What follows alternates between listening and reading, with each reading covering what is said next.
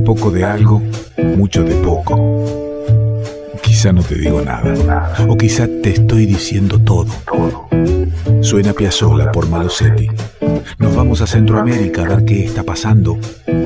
Volvemos justo para cuando está por empezar la película. Y nos sentimos libres por un par de horas. ¿Será que por eso somos un revuelto? Revuelto de radio.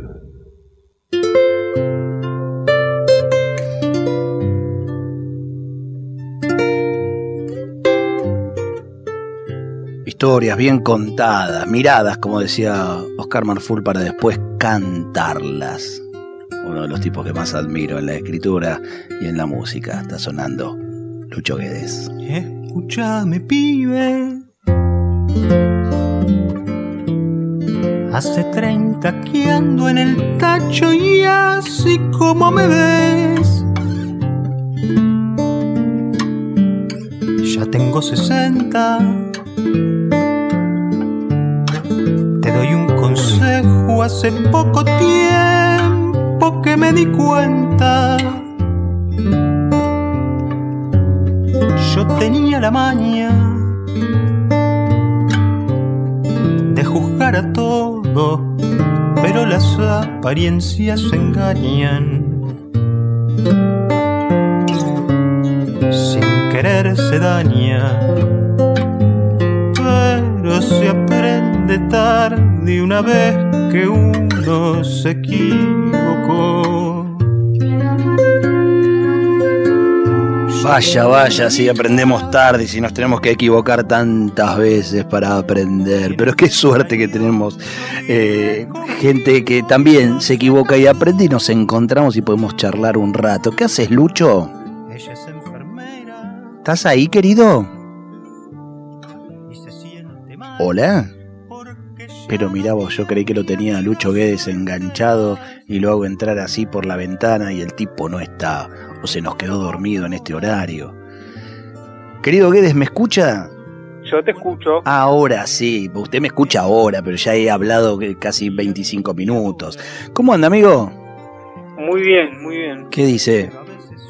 Este, bien, ya terminando el día, eh, cansado, pero tranquilo. Transitando la pandemia como se puede eh, y no dejando de hacer cosas, ¿no? Decía recién, uno veníamos de hablar con, con Oscar Marful en su columna sobre el mirar para poder contar, el poder mirar las situaciones de la manera que uno elija mirarlas, ¿no?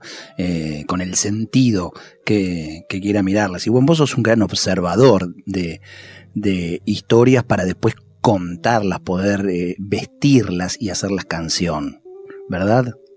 Bueno, gracias. Es un, es- eso es una apreciación positiva de tu parte porque porque somos amigos y porque me crees mucho. Pero sí, este. No seas boludo, eh, te traté bien hasta recién, mira, no seas boludo. Sabés que, que, que opino así. Sí, eh, bueno, la, apreciación de valor sobre lo que sobre lo que yo hago la tienen que hacer los demás. Obviamente que sí, claramente soy un narrador y no me sale de otra manera. Siempre me ha salido así eh, la escritura de canciones desde que agarré una guitarra y me puse a cantar y, y a escribir canciones. Me, me salían de esa manera. Eh, después, bueno, con, el, con los años que me, me fui dedicando más a la investigación y al estudio, fui descubriendo que en realidad no estaba solo, ¿no? De que en realidad formaba parte de una tradición muy, muy extensa eh, que, que se remonta, si, si- podemos decir que se remonta a los orígenes de, del- del- de la cultura occidental, que el- la, lo- digamos, la narración y la, y la poesía cantada.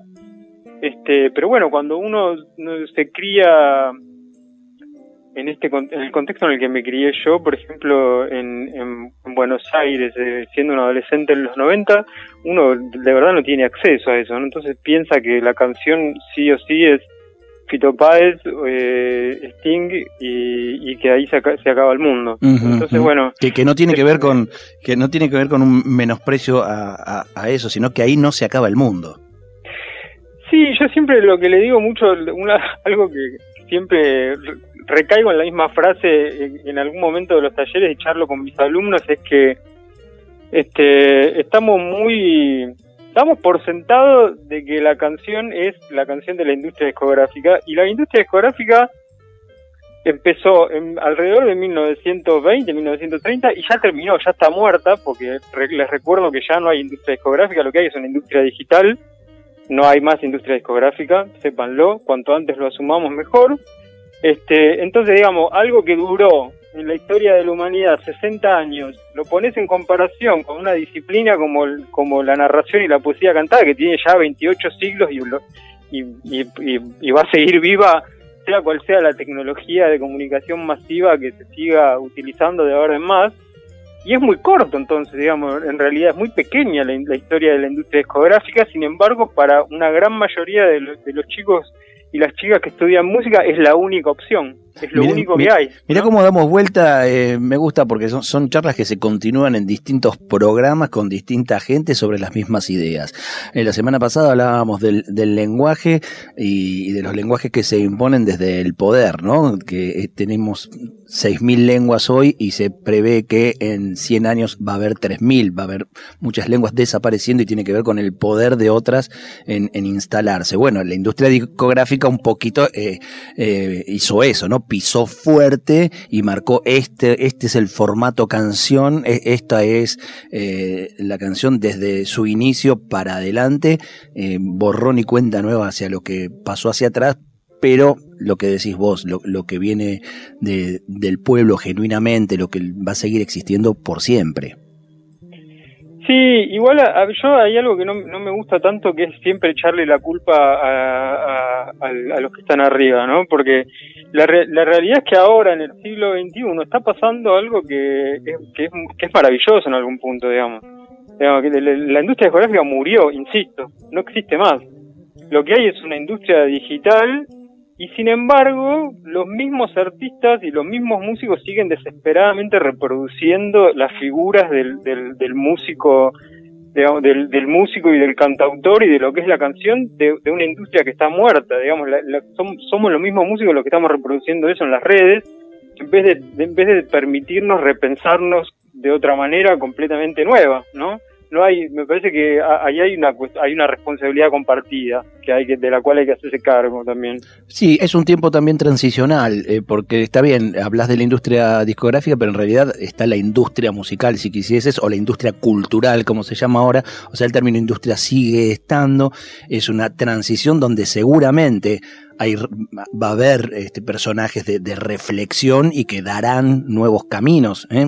algunos eh, viables, otros quedarán truncos. Me parece que es un, momento ahí, ¿no? Como que, se, están los dados adentro del cubilete y, se está se, está revolviendo un poco a ver qué pasa cuando se tire. Sí, pero es un momento muy liberador, digamos. Yo creo que hay mucha gente, eh, para muchos músicos, eh, es desesperante porque hay muchos músicos que están que sienten una nostalgia enorme de ese de ese sistema de legitimación que era el, siglo XX, ¿no? El sistema de, legitimación que a través de los medios de comunicación tradicionales del siglo XX, que eran la televisión y la radio, y, las, y, los sellos discográficos. Ahora, todo ese sistema de legitimación está caído, ¿no? Este, entonces, de verdad es una oportunidad para para repensarse de, otra vez, eh, para repensar el sentido de, lo que estamos haciendo, ¿no? El sentido, para repensar nuestra propia figura de artistas, de por qué hacemos lo que hacemos y para qué.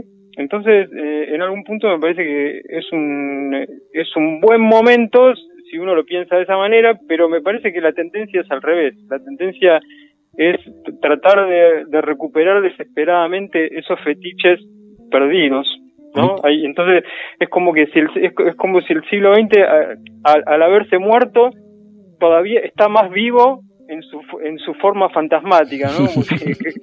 justamente por ser un fantasma es, es más poderoso todavía. Yo creo que, van a estar los espacios para reflexión y siempre que, surjan preguntas es interesantísimo. Y bueno, eh, un poco estas preguntas son parte, y lo acabas de nombrar cuando doy los talleres. A mí me gustó mucho cómo posteaste, el mundo se derrumba y nosotros estudiamos.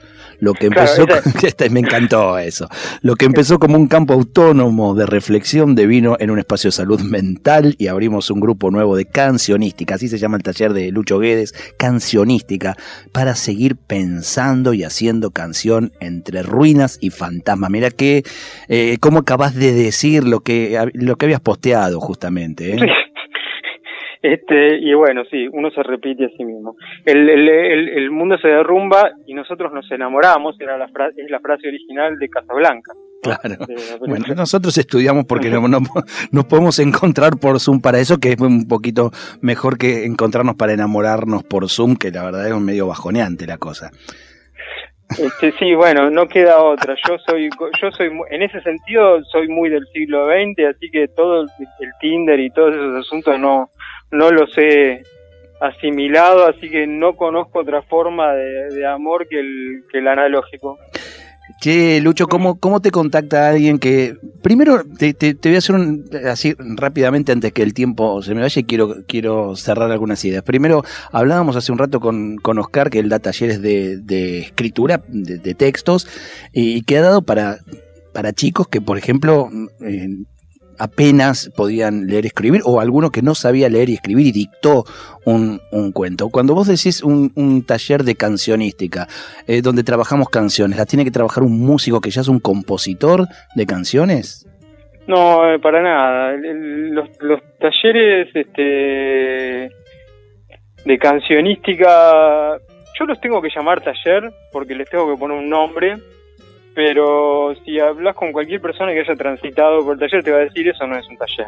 O sea, sí, es un taller en, la medida en que hay una instancia de producción de obra propia, o sea, todos entran para escribir canciones y se van escribiendo canciones, pero la realidad es que el formato taller es una excusa para plantear una cantidad de otras problemáticas que a mí me interesa plantear y eh, es, es tanto un taller como una como una especie, como un grupo de estudio, como un seminario, eh, eh, y, en y, a veces termina, y al final termina siendo una, una, la verdad, una reunión, una fiesta, una charla entre amigos, porque o sea, se termina, eh, la cursada es cuatrimestral, y digamos son encuentros semanales donde el, grupo se empieza a conocer y, y en los, y los últimos meses ya hay un, una intimidad compartida enorme donde eh, se, se, se, se, pone mucho en juego el proceso de cada uno.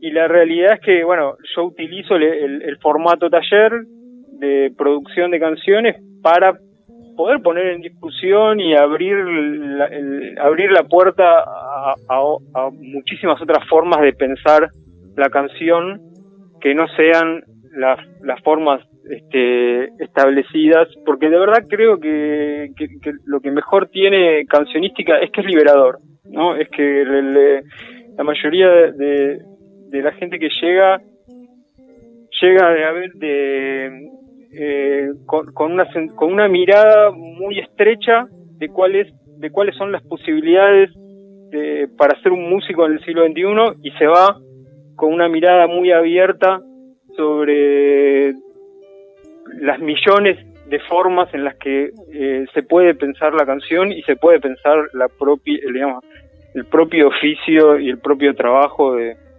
de un cancionista en este momento de la historia. ¿no? Y, se va con la mochila llena de preguntas, que es lo importante. Y, quiero decir que, bueno, conozco muchos que han hecho el, taller de cancionística y me han dado hermosas devoluciones, pero que además en esta, en esta situación de pandemia y, con las nuevas tecnologías, donde estés escuchando ahora, si te interesa, es buscar a Lucho Guedes en, Facebook, conectarte con él directamente, te pasa el, el programa, todo, y no es presencial, con lo cual eh, lo podés hacer en el, en el momento que, que decidas y, está, y, lo recomiendo eh, verdaderamente. Me queda un minuto para, eh, yo suelo llamar a amigos músicos para que recomienden algo en, en, el horario este, tardío de, de, la noche radial para, para poder escuchar. Y habíamos hablado de, de, traer y presentar a Joaquín Díaz de España, un personaje este, que estuve, estuve leyendo algo, claro, ultra reconocido en España como como, un recopilador de, la obra del romancero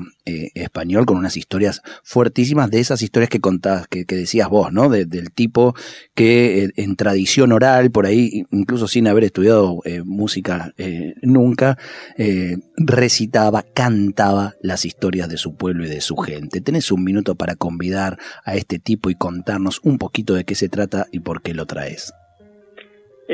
bueno, el, para hacer un, tengo que hacer un resumen de, toda la modernidad en un minuto es muy, es muy no no no hacerlo un poco más fácil el, el, resto que lo googlee alguien. Digamos básicamente la palabra romance que, que nosotros la usamos eh, de, de, en la actualidad con un sentido este vinculado al amor, digamos, en realidad no tiene nada que ver. La palabra romance originalmente se usa para designar a, las lenguas que, vienen que vienen del, del Imperio Romano, digamos, que, vienen las románicas. claro, las lenguas que vienen de, la, de la disolución del Imperio Romano, entre las cuales está el castellano. Entonces, así, por, digamos, por, por transición se termina aplicando a la canción de, en esas lenguas modernas que surgen durante el medioevo se le dice la canción en lenguas romances, de ahí se pasa a la canción romance, y después se le saca canción y se le dice romance directamente. Pero se está hablando de la, de la tradición oral cantada de, de esas lenguas modernas que surgen durante la Edad Media. Entonces, este Joaquín Díaz es un personaje un recopilador que, bueno, similar hizo un trabajo similar a lo que hizo acá Leda Valladares con la, la salvedad de que, bueno, el, cuando, cuando vos te vas a un pueblo eh, eh, eh, ágrafo, analfabeto, perdido. En España estás recopilando tradición que viene circulando de manera este, oral, probablemente desde el, desde el medioevo o desde el renacimiento, ¿no? Son, con una tradición en castellano que tiene mucha historia. Entonces, bueno, te encontrás con relatos como por ejemplo el de Mambrú, que todavía la, canción de Mambrú me, que me la cantaba, me la cantaba mi, mi tía abuela, que que no tenía ni, ni idea de quién era Mambrú ni de, ni de qué guerra estaba hablando, pero es, una, es un relato que viene desde, desde la Edad Media y que bueno, Joaquín Díaz recopiló varias versiones. Escucha, Guedes, escucha, como no me queda tiempo, yo ya te dejo la invitación a que te vengas a hablar de, la lengua romance, que vengas con la guitarra y que estemos acá y nos tomemos un vino y charlamos con los oyentes. Eh, no, me queda el tiempo y yo sí quiero que escuchen a, Joaquín Díaz. Elegí un, romance, digamos, que se llama La Serrana, que cuenta eh, la historia de, una chica allí en, España, vaya a saber en dónde, que, te pido y le pido al oyente que, que ponga oreja a la historia. ¿Eh? Realmente es algo que lo, podemos cantar ahora, en, cualquier momento, y estar describiendo también una situación que, esté sucediendo. Loco, te mando un abrazo grande y gracias por convidarnos a algo nuevo aquí en el revuelto. Por favor, gracias a vos, amigo. Nos estamos viendo pronto. Es Lucho Guedes, que trae a Joaquín Díaz. Por la montañita arriba camina la serranilla con la falda regazada con la falda regazada y la nieve a la rodilla. La nieve caía cocos y agua menudita y fría.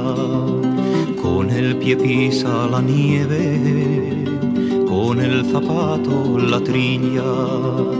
Echo la vista hacia atrás por ver si alguno venía la estaba viendo un galán, la estaba viendo un galán de los que la pretendían.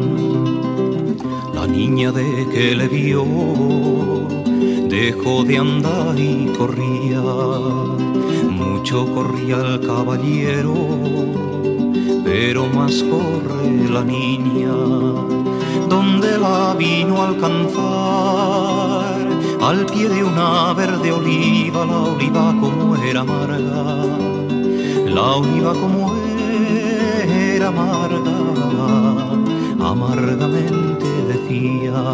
Revuelto de radio, el todo es más que la suma de sus partes.